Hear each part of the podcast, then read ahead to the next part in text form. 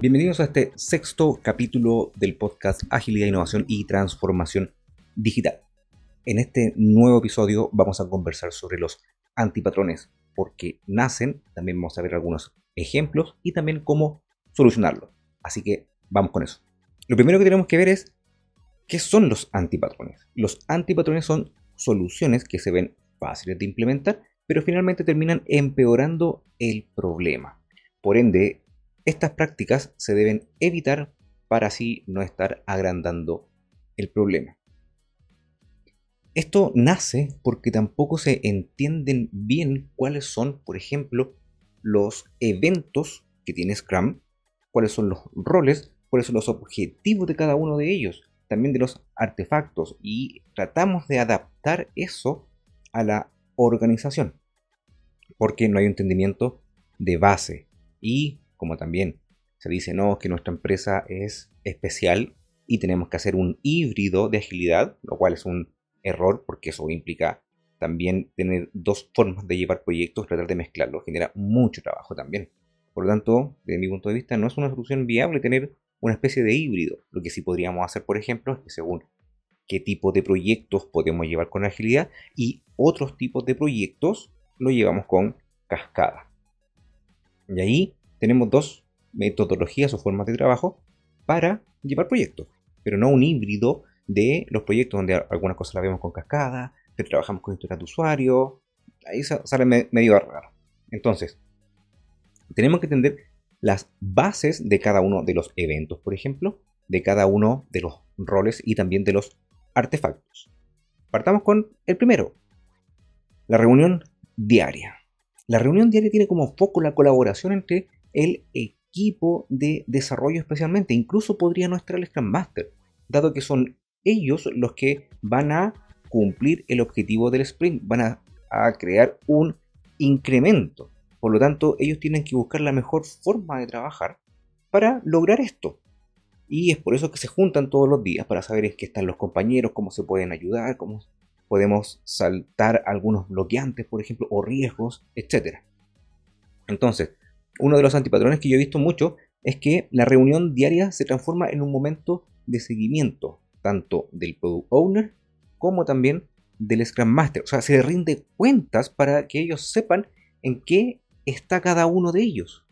Y aquí tenemos que tener claridad con el objetivo de esta reunión, que es colaborar, debemos analizar qué estamos haciendo para cumplir el incremento, ¿cierto? Y también no solo guiarnos por las tres preguntas que son súper conocidas, que es qué hiciste de la reunión del día anterior hoy día, qué vas a hacer hasta mañana y si tienes algún bloqueante. Sino que agregar una cuarta pregunta para decir si lo que estamos haciendo está bien para cumplir el objetivo del sprint. Tenemos que crear nuevas tareas, tenemos que eliminar algunas tareas, apurar alguna con ayuda de otra persona, buscar asesoría externa, etc. Por lo tanto, tenemos que liberarnos también de esas tres preguntas que ya no están sugeridas en la guía de Scrum. Entonces, el Product Owner ni el Scrum Master son jefes de los desarrolladores. Nadie es el jefe de nadie acá. Como yo digo, Scrum es bastante comunista, son todos iguales, todos aportan su experiencia y su visión hacia el proyecto. Los desarrolladores, la parte técnica, el Product Owner, la parte del negocio y el Scrum Master, el líder, el facilitador.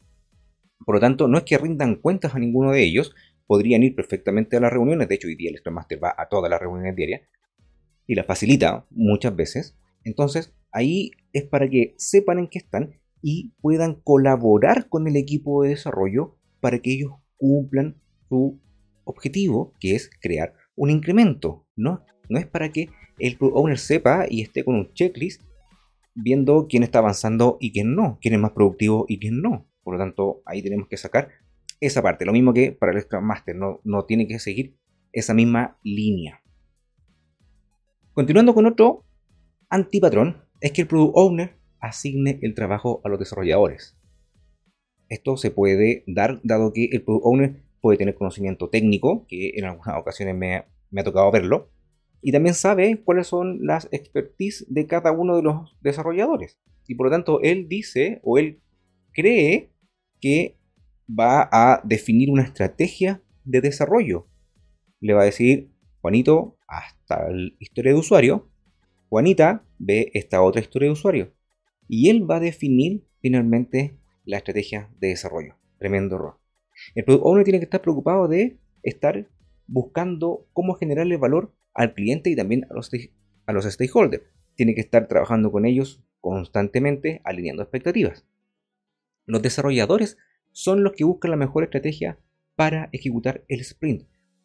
Una estrategia, que es como la que yo comentaba recién, que cada persona del equipo de desarrollo se haga cargo de una historia de usuario.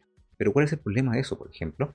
Que si alguien se atrasa, por ejemplo, la, una persona tiene la historia de usuario que tiene mayor prioridad, se atrasa y no estamos entregando el mayor dolor para el cliente. Por lo tanto, no es una buena estrategia desde mi punto de vista. Lo que yo hago es que cada uno de los miembros del equipo de desarrollo vayan y ataquen entre todos o los que más puedan historia de usuario por historia de usuario. Así, si nos atrasamos en una, va a haber más gente que me va a poder ayudar para sacar la historia de usuario y no estamos enfocando en finalmente estar entregando historias de usuario y no estar terminando tareas. Por lo tanto, ahí trabajamos historia por historia con los miembros del equipo.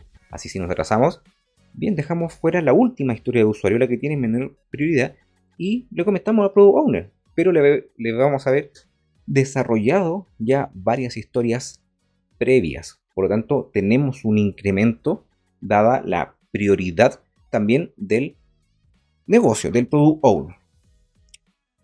Otro también de los antipatrones que he visto un montón de veces también es lo que yo llamo cascadear un sprint, o sea, hacer cascada, waterfall, dentro de un sprint. ¿Qué quiere decir eso?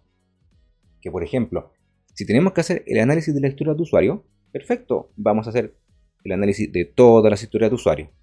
Una vez que terminemos de hacer el análisis de todas las historias de usuario, vamos a hacer el diseño de las historias de usuario, pero en su completitud. Vamos a estar pasando etapa por etapa el desarrollo. Vamos a estar pasando del diseño después al desarrollo, al desarrollo al QA. Pero de todas las historias de usuario, si el QA se atrasa, probablemente no entreguemos nada o muy poco. Y tampoco va a ocurrir que se va a generar una colaboración ahí, porque probablemente el equipo de control de calidad sean poquitas personas y ellos sean responsables de hacer todo el QA. Por lo tanto, ahí también tenemos que buscar una mejor estrategia, como lo comentaba antes. Así que tenemos que enfocar al equipo de desarrollo a que busque la mejor forma de trabajar para que así estemos entregando. Otro de los antipatrones que he visto y que duelen bastante porque generan mucho retrabajo, generan eh, falta de motivación de los equipos, se ve que no hay una seriedad por parte del product owner, es que este no cree las historias de usuario.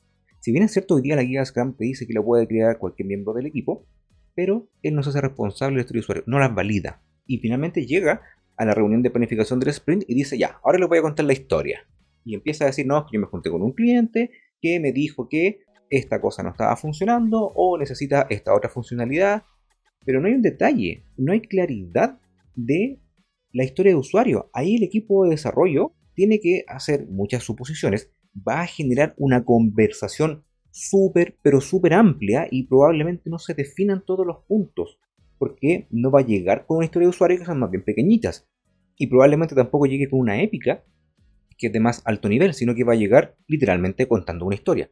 Entonces, lo que hay que hacer ahí en la retrospectiva es decirle al product owner que se necesita ese artefacto porque da claridad también para el equipo de desarrollo. Da también una claridad de expectativas que el mismo product owner le tiene que pasar a los stakeholders, a los clientes. Por lo tanto, tenemos que generar esa conversación en la retrospectiva. Si no, finalmente va a ser más de lo mismo, el equipo se va a atrasar o no va a cumplir con las expectativas del product owner porque tampoco tienen una claridad de la pedida. Por lo tanto, ahí también, si nosotros somos los líderes de esto, tanto como Scrum Master o como Agile Coach, debemos sacar esto a la conversación y el impacto negativo que tiene. Porque te aseguro que cuando eso ocurre, cuando el equipo de desarrollo entrega algo, el product owner va a decir, ah, que falta esto otro, es que no vieron este otro punto, que esta otra cosa que era tan obvia hacer. Y finalmente, otro sprint, ¿cierto? Para ver todo lo que el Owner nos dice en esta ocasión y tenemos que volver a mostrar. Por lo tanto, no estamos entregando cosas que realmente le generen valor ni al Product Owner ni tampoco al cliente. Por lo tanto, estamos trabajando, trabajando, trabajando.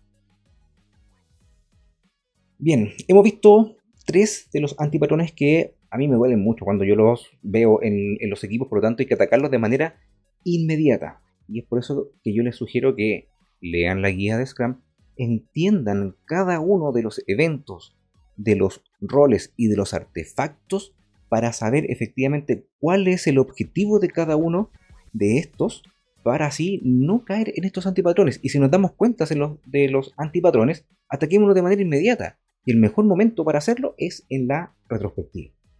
Bien chicos y chicas, hemos llegado al final de este capítulo del podcast Agilidad, Innovación y Transformación Digital. Espero te haya gustado y nos vemos la próxima semana. Un abrazo.